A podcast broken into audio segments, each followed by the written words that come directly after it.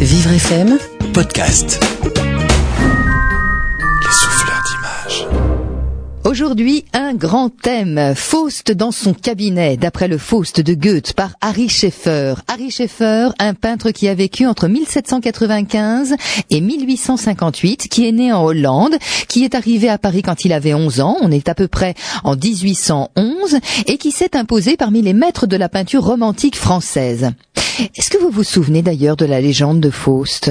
Ah, peut-être pas. Je vous la rappelle D'accord. Dans la quête du savoir, le docteur Faust a brûlé ses plus belles années. Devenu un vieillard amer qui découvre qu'il n'a rien acquis ni produit qui puisse compenser cette perte, celle des ans, il rencontre Méphistophélès.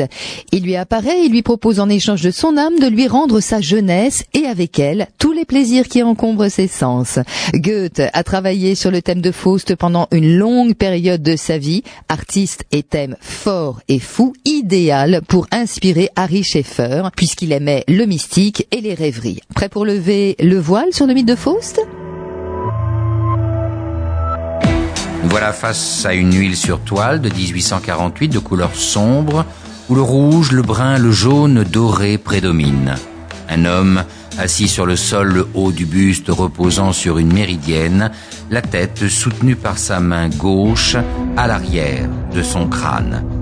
Il est vêtu à la vénitienne, un béret couleur havane, une ample robe de chambre en velours noir ou bleu marine, une chemise de fin coton au col foncé, dont l'extrémité des manches apparaît au bord de ses poignets. Son visage anguleux est éclairé par sa gauche. Une barbe finement dessinée et taillée souligne son visage. Le nez est fin, droit, allongé. Les yeux fixent un point extérieur au tableau, situé à notre gauche, donc hors cadre. Sous le coude du bras qui retient sa tête, des parchemins, un crâne.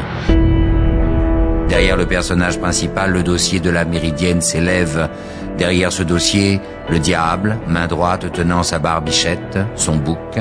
Ce démon paraît vêtu d'une cape dont on ne voit que le col? Il observe l'étudiant. Visible, son oreille gauche semble pointue.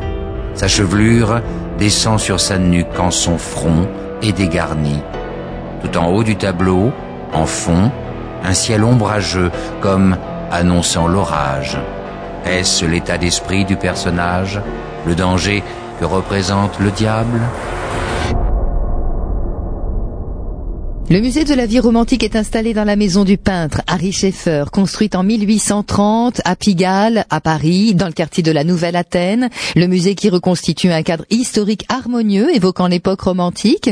Le rez-de-chaussée consacré à George Sand et au premier étage, l'étoile du peintre Harry Schaeffer et de ses contemporains. Deux expos temporaires par an, des concerts, des lectures, des animations pour les enfants et avis aux gourmands. Je sais qu'il y en a beaucoup. Dans le jardin du musée, il y a un salon de Véritable havre de paix, ouvert en ce moment et jusqu'en octobre. Alors allez-y, bonne balade à vous.